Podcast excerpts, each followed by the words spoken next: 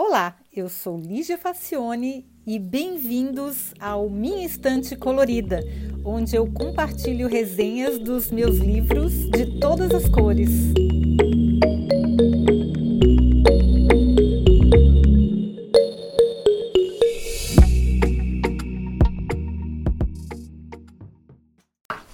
Esse livro aqui, The Culture Code, eu preciso dizer que eu comprei por engano, porque The Culture Code é um outro, é o mesmo título de um outro livro que eu já resenhei aqui no podcast, que se chama, que é o Código da Cultura, mas é de outro autor e fala sobre outro assunto.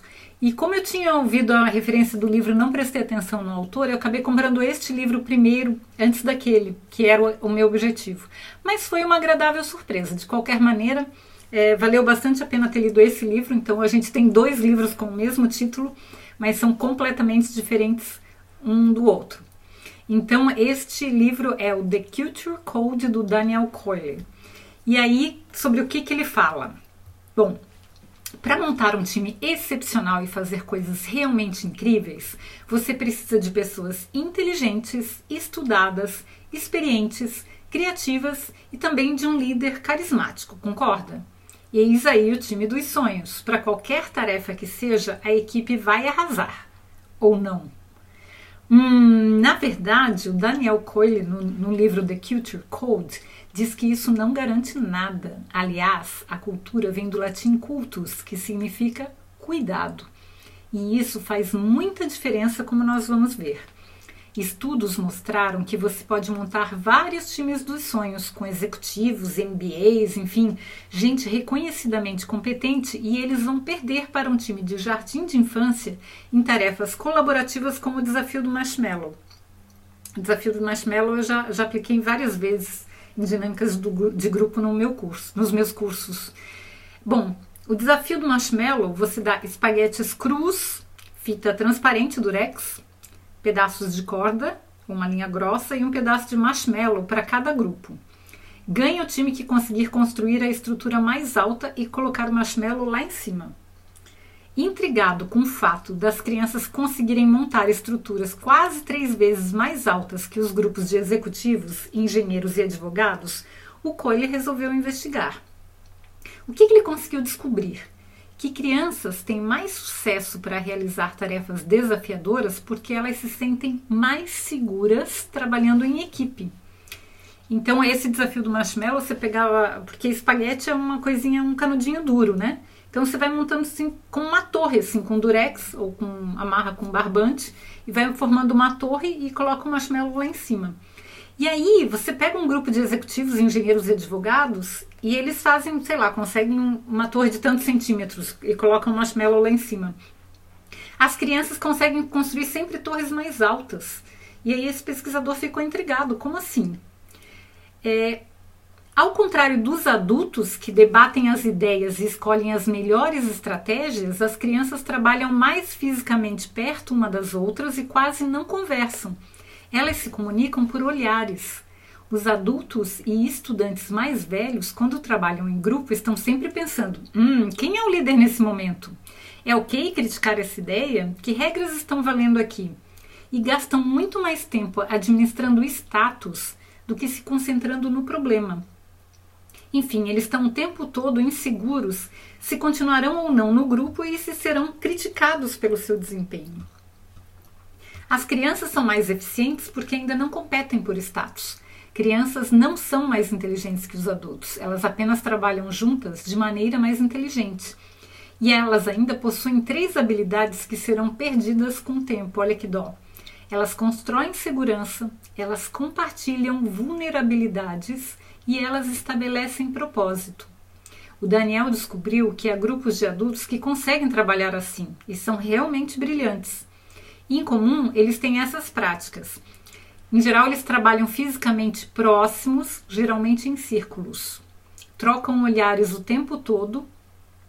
Gostam de contato físico, abraços, apertos de mão e toques.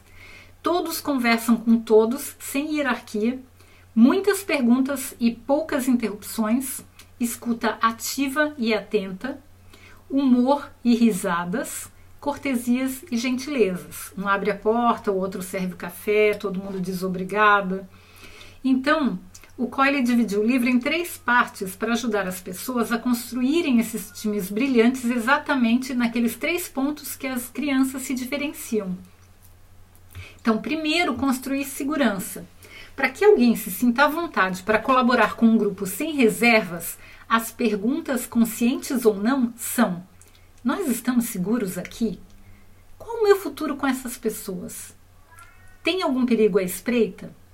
O que a pessoa quer saber é se ela está realmente segura ou se expor as suas ideias pode oferecer algum risco para a sua imagem, para o seu psicológico, para o seu status, qualquer um desses.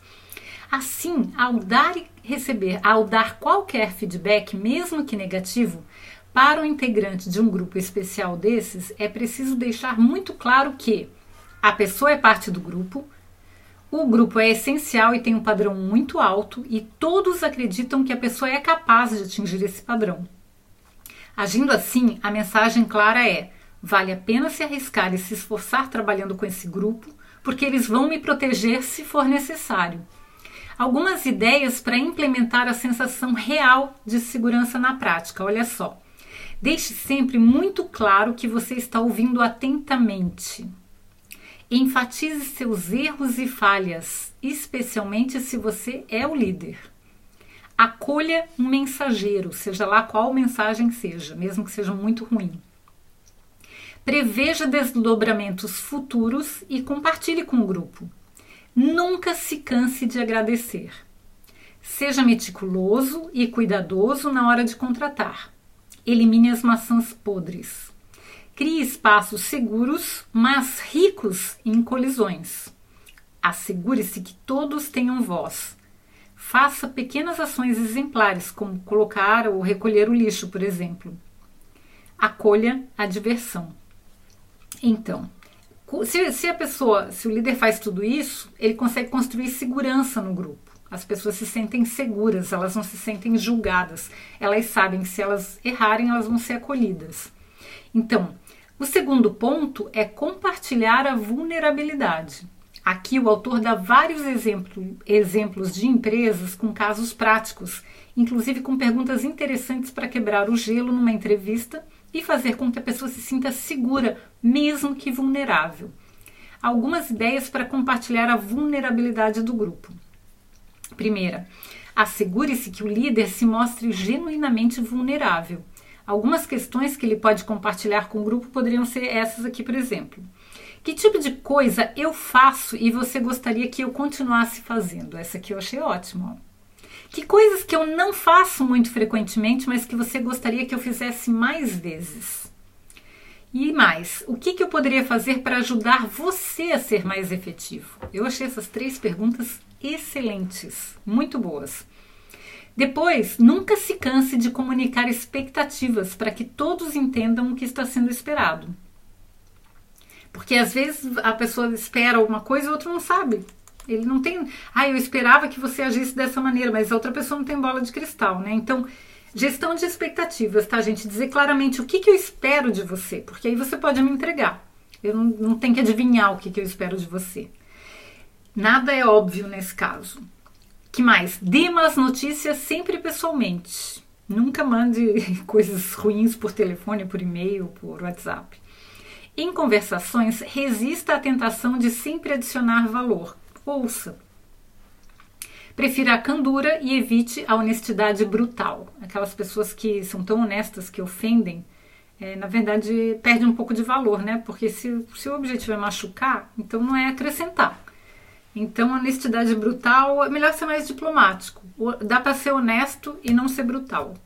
Acolha o desconforto. Alinhe a linguagem com a ação. Faça o líder desaparecer ocasionalmente para o pessoal conseguir se virar sozinho, né? Porque o líder não pode ser alguém indispensável na equipe. Ele tem que ser alguém que acrescente, que seja um plus, né? Ah, mas a equipe tem que conseguir trabalhar sozinha. E por último, que é o terceiro ponto, estabelecer o propósito. Novamente, há histórias com exemplos de empresas, mas o resumo com ideias para colocar tudo em prática é a melhor parte. E olha aqui as ideias para estabelecer propósito. Primeiro, nomeie e ranqueie suas prioridades. Depois, seja 10 vezes mais claro a respeito de suas prioridades do que você imagina que deveria ser. Porque às vezes a gente acha que é prioridade para a gente, mas para os outros não é tão claro. Imagine onde seu grupo visa a proficiência e onde ele visa a criatividade. Lembrando que para ser proficiente é necessário repetir os procedimentos sempre da mesma forma, ao contrário da abordagem criativa. Então é necessário dar suporte ao grupo das duas maneiras, porque elas precisam coexistir. Mas acolha o uso de frases de efeito. Pode parecer bobagem, mas elas funcionam, porque elas funcionam como mantras, as pessoas ficam repetindo essas frases de efeito e depois meça o que realmente importa. Olha, eu achei que as dicas podem ajudar bastante a desenvolver equipes onde as pessoas se sintam seguras o suficiente para investir seu esforço e principalmente a questão da gestão de expectativas, que aqui me parece muito bem resolvida. Eu penso que esse é um dos maiores problemas para o desenvolvimento de um time. Eu recomendo muito, muito a leitura e vi que no Brasil eles traduziram para o título Equipes Brilhantes, em vez do The Culture Code. Mas de qualquer maneira, eu para quem, quem é líder, para quem tem trabalha em equipe, não, não sendo líder ou fazendo parte de uma equipe, não importa. Eu acho muito importante que essas dicas aí sejam estudadas ou sejam consideradas, porque elas fazem muito sentido, pelo menos para mim. Eu espero que você goste, sempre lembrando que a resenha por escrito está na, o link está na, na descrição do episódio que você também pode ir no site www.minstantecolorida.com e lá você vai poder ter acesso a todos os episódios classificados por assunto. E lá também eu fiz uma pesquisa do livro em português, você só clica e já tem na Amazon do Brasil para poder comprar, tá bom? Espero que vocês tenham gostado e até o próximo episódio. Tchau!